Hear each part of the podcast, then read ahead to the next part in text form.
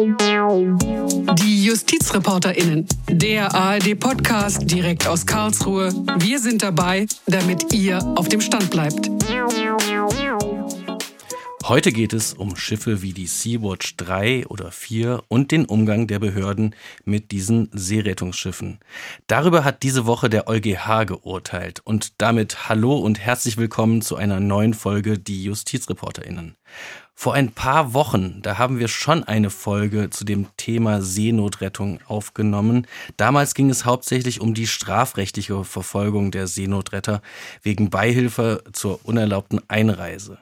Jetzt gibt es eine Entscheidung des EuGH, über die wir sprechen wollen. Und was hat der EuGH da entschieden und welche Auswirkungen hat diese Entscheidung? Mein Name ist Fabian Töpel und mit mir im Studio ist meine Kollegin Claudia Kornmeier. Hallo Claudia. Hallo Fabian.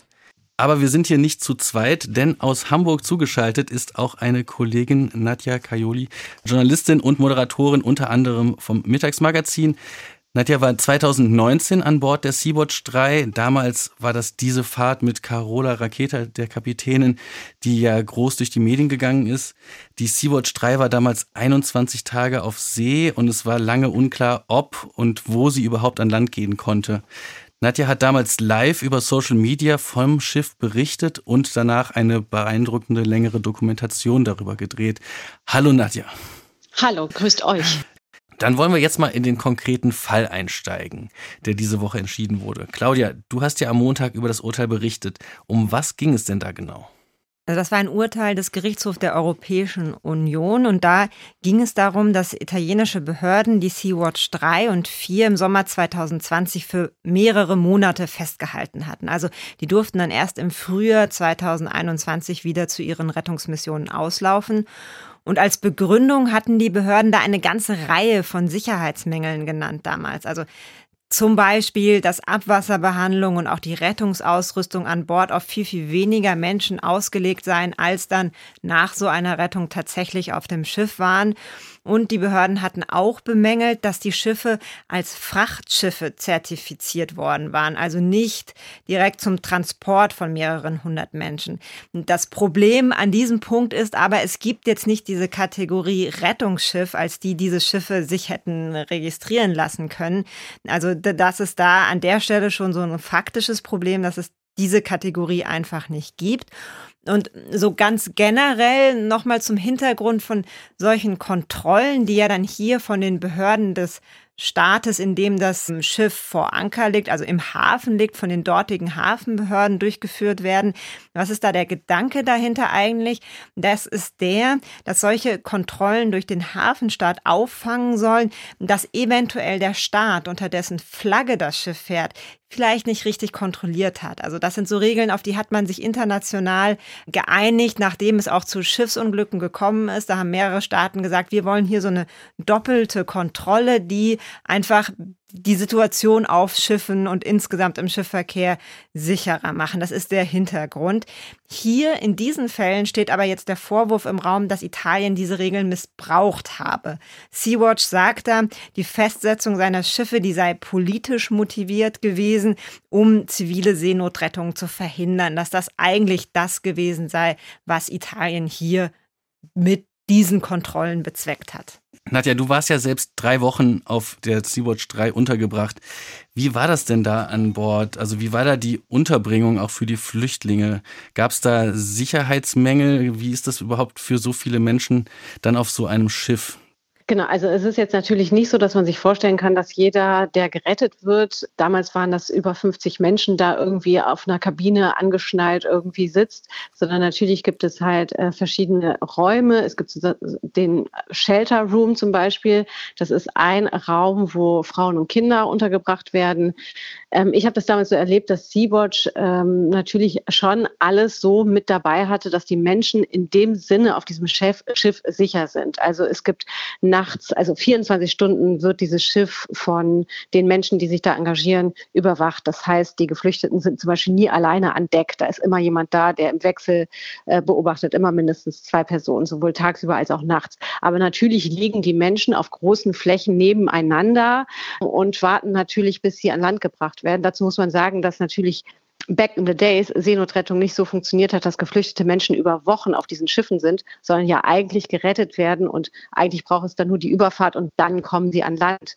Heute sehen wir immer wieder, dass eben Menschen über Tage oder Wochen auf diesen Schiffen bleiben. Und da ist natürlich die Frage, ist das dann sicher vielleicht gerechtfertigt? Aber mein Eindruck war jetzt nicht, dass man den Menschen irgendwie so sich ihr, ihr Schicksal überlässt und äh, wer da einfach zu nah an der Reling steht, hat Pech gehabt beispielsweise. Also so war das auf jeden Fall nicht. Und es waren natürlich ausreichend weiß ich nicht zu beurteilen, aber sehr, sehr viele Rettungswesten an Bord, dass die Menschen, wenn sie von den Flüchtlingsbooten auf das Rettungsschiff gebracht werden, zuerst mit einer Rettungsweste ausgestattet werden. Sea-Watch hat ja dann gesagt, dass die Festsetzung der Schiffe politisch motiviert gewesen sei. Wie war denn da dein Eindruck so im Umgang mit den Behörden? War da Willkür im Spiel? Kannst du das bestätigen, dass da vielleicht politische Motivation dahinter steckte? Also bestätigen kann ich das nicht, aber aus journalistischer Sicht haben wir das natürlich schon beobachtet, wie da die Verantwortung hin und her geschoben worden ist. Also es ist ein riesen bürokratischer Akt, äh, der da auf diesem Schiff dann stattfindet. Carola Rakete und ähm, ja der zweite Kapitän sozusagen äh, saßen gefühlt Stunden jeden Tag am Rechnen und haben ewig lange E-Mails verfasst an die verschiedensten Häfen, an die verschiedensten Verantwortlichen, an die verschiedensten Länder. Und äh, wir haben ja auch von unserer Seite aus Hamburg aus ähm, äh, Fragen ans Auswärtige Amt gestellt, weil wir uns natürlich auch gefragt haben, wer hat jetzt hier Verantwortung? Das Schiff fuhr damals, glaube ich, unter niederländischer Flagge. Da wo, hieß es dann, die Niederländer müssen sich kümmern. Dann muss man aber sagen, dass dann das Schiff selber sagt, okay, wir sind in italienischen Hoheitsgewässern. Eigentlich kümmert sich dann das das Land, in welchen Territorialgewässern man unterwegs ist. Also wir haben schon miterlebt, äh, wie hochbürokratisch das war und wie hin und her eben ja Verantwortlichkeiten hin und her geschoben worden ist und niemand wollte sich zu dem Zeitpunkt eben verantwortlich zeigen. In eurer Doku über die Sea-Watch 3, da war am Anfang auch die Rede davon, dass die Sea-Watch 3 vor der Fahrt selbst auch schon mehrere Wochen festgesetzt wurde. Hast du das damals mitbekommen und äh, stand dann überhaupt, also diese Fahrt auf der Kippe, also ob es überhaupt stattfinden kann?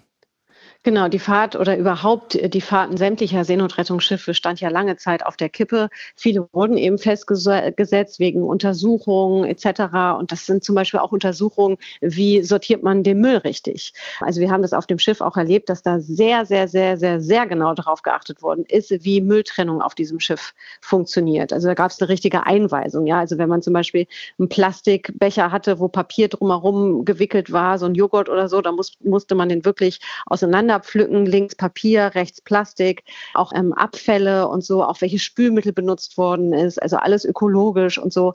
Also da haben die sehr drauf geachtet, weil sie eben diese Kontrollen kennen durch diese Festsetzung, die sie auch schon hatten und das immer wieder natürlich passieren kann.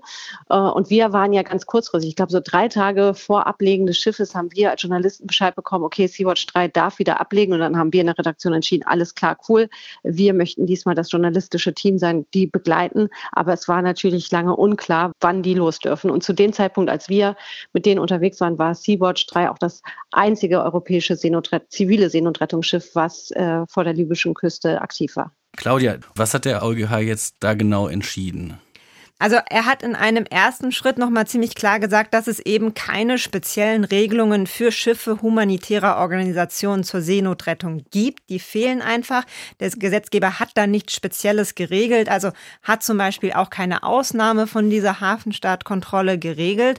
Und deshalb dürfen generell eben auch diese Schiffe kontrolliert werden. Also Ausnahmen gibt's da zum Beispiel für Vergnügungsjachten oder sowas, mhm. ja. Oder auch für staatliche Schiffe. Das hat dann was mit Souveränität zu tun. Aber hier reden wir ja nicht von staatlichen Schiffen, sondern von Schiffen humanitärer Organisationen. So, also grundsätzlich generell darf auch auf diesen Schiffen kontrolliert werden, aber in Grenzen. Das hat der EuGH auch relativ klar gesagt. Er hat vor allem deutlich gemacht, dass die Pflicht zur Seenotrettung, die muss bei der Auslegung dieser Kontrollregeln immer mit berücksichtigt werden. Also das ist wichtig, dass egal wie man diese Kontrolle ausregelt, die Pflicht zur Seenotrettung, die bleibt. Und das bedeutet dann zum Beispiel, dass die Tatsache, dass zu viele Menschen an Bord sind nach einer Seenotrettung, allein das kann für sich genommen eine Kontrolle noch nicht rechtfertigen. Und auch dann, wenn die Seenotrettung abgeschlossen ist, dann, wie gesagt, generell darf kontrolliert werden. Aber auch dann gibt es Voraussetzungen. Und zwar braucht es belastbare Anhaltspunkte für eine Gefahr an Bord. Das muss konkret und detailliert nachgewiesen werden. Also kann nicht immer einfach mal so kontrolliert werden. Es braucht belastbare Anhaltspunkte, dass da irgendwas nicht in Ordnung ist, sage ich jetzt mal so untechnisch. Und das müssen die Behörden dann eben auch entsprechend nachweisen. Und Sea-Watch hat ja auch gesagt, dass sie grundsätzlich auch nichts gegen diese Kontrollen hat, also ihrer Schiffe. Das hat der Sprecher von Sea-Watch auch im Interview gesagt. Dass grundsätzlich Hafenstartkontrollen durchgeführt werden, finden wir eigentlich nicht problematisch. Das dient der Schiffssicherheit. Was unser Problem mit den Kontrollen war, dass diese politisch motiviert waren und sozusagen unter dem Namen der Sicherheit Politik gemacht wurde. Also das knüpft nochmal so ein bisschen an diesem Gedanken an, warum gibt es überhaupt die Hafenstartkontrollen? Es ist so eine doppelte Sicherheit, eine doppelte Kontrolle, die da eingezogen wird, die dann aber auch bestimmten Regeln folgen muss. Ja, und wie Sea-Watch das Urteil aufgenommen hat, das hören wir jetzt auch nochmal vom Sea-Watch-Sprecher Oliver Kulikowski. Das Urteil ist nicht nur für uns wichtig, sondern auch für andere zivile Rettungsorganisationen, die ja unter den gleichen Vorwürfen festgesetzt waren, für die das natürlich dann auch gelten wird. Und wichtig für uns ist, dass der EuGH in seinem Urteil eben auch nochmal die Pflicht zur Rettung ganz klar betont hat, der Europa ja im Moment nicht nachkommt. Unser Ziel war es, außerordentliche und politisch motivierte Hafenstaatkontrollen zu verhindern. Dem sind wir heute einen großen Schritt näher gekommen, weil uns der EuGH an zentralen Punkten Recht gegeben hat. Das ist ein großer Erfolg für uns, aber auch für andere zivile Rettungsorganisationen, die unter absurden Vorwürfen festgehalten wurden. Claudia, ein wichtiges Urteil für diese NGOs wie Sea-Watch. Das hat der Sprecher ja gerade nochmal betont. Aber wie geht es jetzt weiter? Also ist es jetzt äh, damit vorbei mit dieser Entscheidung vom EuGH? Nee, das ist nur so eine Zwischenentscheidung eigentlich. Also endgültig entscheiden muss, muss jetzt das italienische Gericht äh, auf Sizilien. Die müssen halt jetzt in diesen konkreten Einzelfällen prüfen, gab es denn eben diese geforderten belastbaren Anhaltspunkte für Gefahren, ja oder nein. Also die entscheiden das dann konkret in der Sache, so wie das ja häufig ist. Der EuGH legt nur so ein paar generelle Linien fest. Das bedeutet aber eben auch, dass diese Entscheidung des EuGH nicht nur für diesen Einzelfall Bedeutung hat, sondern ganz generell für den Umgang mit Schiffen von humanitären Organisationen zur Seenotrettung. Da hat der EuGH schon so ein paar Leitlinien jetzt festgelegt. Und wie gesagt, er hat auch benannt, es gibt keine speziellen Regelungen. Also das heißt jetzt nicht, er hat, der EuGH hat nicht gesagt, der Gesetzgeber ist verpflichtet, das zu regeln, aber allein, dass er es so klar benannt hat, das ist so etwas, wo sich die Politik, glaube ich, auch so ein bisschen drumrum, ge, ja, es halt nicht so angefasst hat. Also man, ob man es jetzt als Aufforderung verstehen will oder vielleicht ja einfach nochmal als Hinweis darauf, dass man das nochmal angehen könnte, wenn man denn will, wenn es eine Mehrheit dafür gibt, da spezielle Regeln zu schaffen. Auch das wäre eine Möglichkeit. Gut. Nadja, also 2019 ging diese Fahrt ja auch äh, groß durch die Medien, bei der du dabei warst. Wie hat sich das seitdem entwickelt? Also hast du da noch Kontakt? Also die Aufmerksamkeit ist ja immer nur partikular gefühlt da. Genau, also ich habe noch Kontakt zu einigen der Geflüchteten damals, die gerettet worden sind von der Sea-Watch 3. Zur Sea-Watch direkt habe ich jetzt äh, keinen direkten Kontakt, weil sich das gerade so für mich gar nicht ähm, ja, keine, kein Bedürfnis danach ist, weil ich gerade nicht aktiv da in diesem Feld recherchiere. Aber natürlich muss man sagen, das Thema begleitet uns ja schon lange vor 2019. Ich war das erste Mal 2016 auf einem Seenotrettungsschiff von SOS Mediterranee. Ähm, heute haben wir 2022. Also äh, die Zustände in Libyen haben sich nicht äh, verbessert, im Gegenteil. Und Seenotrettungsschiffe sind immer noch äh, unterwegs da draußen. Aber natürlich aufgrund des Angriffskriegs in der Ukraine ist das Thema natürlich so für uns jetzt hier in Deutschland natürlich auch abgeebbt. Ähm, ich glaube aber, was, äh, was Südeuropa betrifft, äh, Griechenland oder auch Italien, ist das Thema immer noch aktuell, weil auch dort äh, täglich halt irgendwie Menschen in Seenot gerettet werden. Ich erinnere mich da in der Doku, die Crew bestand ja dann auch viel aus jungen Studentinnen und Studenten. Wie lange hält man eigentlich so einen Job da aus? Ist das dann so ein ähm, Projekt, was viele für ein halbes Jahr oder für kürzere Zeit machen oder ähm, ist das so eine feste Crew? Ähm, teils, teils. Also das technische Team ist oft eine feste Crew. Die müssen sich natürlich auch so mit dem Getriebe so, eine, so eines Schiffes auseinandersetzen und da wird jetzt nicht alle drei Wochen gewechselt.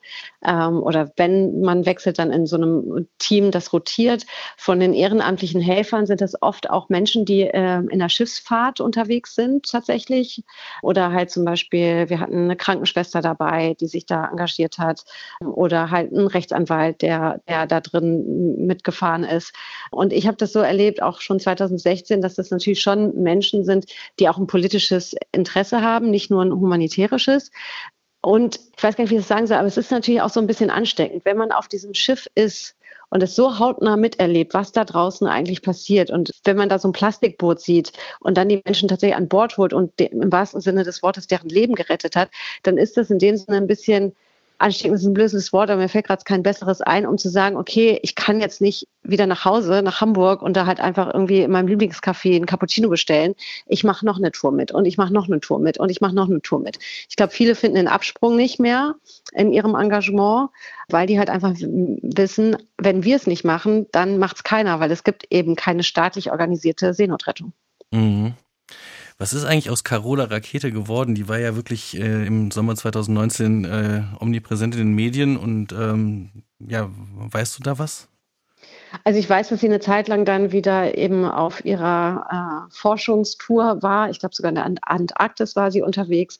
Ähm, sie ist ja Nautikerin und schon immer Klimaaktivistin gewesen. Und ich glaube, dass diese Aufmerksamkeit äh, rund um ihre Person als Seenotretterin sie schon eher dahin gebracht hat, so wieder ein bisschen mehr in den Klimaaktivismus zu gehen und diesen Stempel ein bisschen loswerden zu wollen, dass sie jetzt hier nur die, was heißt nur die, aber die Seenotretterin ist. Man muss dazu sagen, Carola Rakete ist damals eingesprungen. Mhm. Also einen Tag vor Abfahrt ist der eigentliche Kapitän abgesprungen äh, aus familiären Gründen und äh, die haben dann schnell jemanden gesucht, der dieses Schiff eben steuern kann. Und äh, da Carola Rakete ja schon mal für die Sea-Watch gefahren ist als Kapitänin, ähm, hat sie dann kurzfristig zugesagt. Und man muss dazu sagen, es ist in erster Linie dann eben eine Kapitänin. Also es ist jemand, der dieses Schiff, Schiff steuert und weniger jemand, der irgendwie äh, aktivistisch da irgendwie ähm, sich mit der europäischen Flüchtlingspolitik auseinandersetzt. Das sind dann hauptsächlich tatsächlich die, also so war mein Eindruck, die anderen an Bord gewesen, die sich da ehrenamtlich engagieren. Rakete war für uns tatsächlich wie auf anderen Schiffen auch ein Kapitän. Du hast jetzt ja gerade gesagt, es gibt keine staatlich organisierte Seenotrettung. Das sind zivile Schiffe, die da unterwegs sind, also von humanitären Organisationen. Wie ist denn da deine Einschätzung? Würdest du sagen, es braucht da so einen besseren gesetzlichen Rahmen, um diese Mission auch einfacher zu machen? Das würde ich auf jeden Fall bejahen. Ich habe das auch ganz stark miterlebt, als eben die italienischen äh, Behörden an Bord gekommen sind, die ja früher selber Seenotretter waren. Ja, die hatten ja selber ihre Schiffe, Mare Nostrum, glaube ich, hieß das damals die, die Aktion. Ähm, und die hatten, ähm, ich will nicht sagen Gewissensbisse, aber denen ist das sichtlich schwer gefallen, da so ein Schiff festzuhalten, da Dokumente andauernd abzufordern, wieder alle Pässe zu fotografieren, weil die ganz genau wissen, was das für eine Arbeit ist. Und denen ist das mit Salvini ja sozusagen unter anderem noch mal stärker untersagt worden, irgendwie aktiv im Mittelmeer äh, zu operieren und Menschen in Seenot zu retten. Und man hat denen wirklich angemerkt, so, ey Leute, wir wissen ganz genau, welchen Job ihr da macht. Eigentlich ist das unsere Aufgabe und jetzt müssen wir euch hier auch noch das Leben schwer machen. Also das hat man schon sehr, sehr gemerkt. Da war wirklich nicht so ein, so ein Beef, wie man sich das vorstellt. Ah, da kommt die Polizei an Bord und macht hier die Kontrolle, sondern das war wohlwollend und fiel denen auch nicht leicht. Hast du da Hoffnung, dass sich da was ändern könnte politisch? Hoffnung habe ich weniger, aber ich sehe die Notwendigkeit absolut, weil wenn wir eins gelernt haben der letzten Jahre, und ich rede jetzt nicht nur von den letzten drei Jahren, sondern von den letzten sieben Jahren, ähm, dann eben, dass äh, Menschen weiterhin aus schwierigen Situationen flüchten, eben aus, äh, wie zum Beispiel aus, aus Libyen, und wir kennen die Zahlen, äh, die sind immens hoch. Die Dunkelziffer ist noch größer, dass Menschen auf dieser Route eben sterben. Und äh, wir können da jetzt weiter zusehen und darauf hoffen, dass hier ehrenamtliche Helfer, also wie eine Ärztin aus Hamburg, die ihren Jahresurlaub dafür draufgehen lässt, dass sie jetzt auf so einem Schiff mitfährt, das ist schön und gut und das hat jeden Respekt verdient. Aber eigentlich sehe ich das als volle Aufgabe der EU-Staaten, da eine Regelung zu finden, weil die Regelung gab es damals schon. Und ähm, jetzt irgendwie Schiffe festzusetzen und mit irgendwelchen Kontrollmechanismen irgendwie da eine Scheu zu machen, dass dann weniger Menschen aktiv werden, ist für mich total kontraproduktiv. Und ich glaube, so wie ich die Leute kennengelernt habe, die sich da engagieren, wird das auch nicht sonderlich erfolgreich sein. Vielen Dank, Nadja. Gerne. Zum Schluss wollen wir euch auch ein paar Podcast-Tipps auf den Weg geben. Ich empfehle diese Woche einen Podcast zu einem Thema, was uns auch in den nächsten Monaten leider sehr beschäftigen wird, und zwar die Energiekrise. Der Podcast heißt Energiekrise und jetzt und ist von den Kolleginnen der Wirtschaftsredaktion. Und sie sprechen über die Auswirkungen der Krise und geben dabei auch ganz praktische Tipps. Was kann man jetzt tun, um Energie zu sparen? Was sind Alternativen zu Gas? Und wie geht man mit den möglicherweise anstehenden Nachzahlungen um? Das ist sehr spannend und jede Woche gibt es eine neue Folge und ich kann das sehr empfehlen. Claudia, hast du denn auch noch einen Podcast-Tipp für mich und für die Hörerinnen? Also Tipps kann ich noch nicht geben. Äh, ich habe mir aber tatsächlich gerade vor kurzem erst selber so ein paar rausgesucht, ähm, die ich mir noch anhören möchte. Und dazu zählt eine Reihe von NDR Info. Da geht es um Winterkorn und seine Ingenieure. Das ist der Titel. Und es geht dann natürlich um die Ermittlungen im Zuge des VW-Abgasskandals. Der hat uns ja hier auch ziemlich beschäftigt. Ist ja ein Herzensthema von dir, ne? ja, wobei wir natürlich hier mehr mit diesen zivilrechtlichen, also diesen Fragen nach Schadensersatz zu tun hatten. Tatsächlich so diese strafrechtlichen Ermittlungen, da waren mehr die Kollegen vom NDR dran. Das hat bei uns immer nur so eine, eine Randrolle gespielt. Aber genau aus diesem Grund äh, habe ich mir den markiert, um mir den jetzt als nächstes mal anzuhören. Sehr gut, da werde ich auch mal reinhören. Und das war's dann auch für heute. Und wenn euch dieser Podcast gefallen hat, dann lasst uns eine Bewertung da bei den Podcast-Anbietern und schreibt uns gerne eure Meinung und auch Kritik, aber auch gerne natürlich Lob an justizreporterinnen.swr.de. Da freuen wir uns immer drüber. Danke euch fürs Zuhören und für euer Interesse. Hier im Studio verabschieden sich Fabian Töpel und Claudia Kornmeier. Und wir sagen Tschüss und bis nächste Woche. Bis dann. Ciao.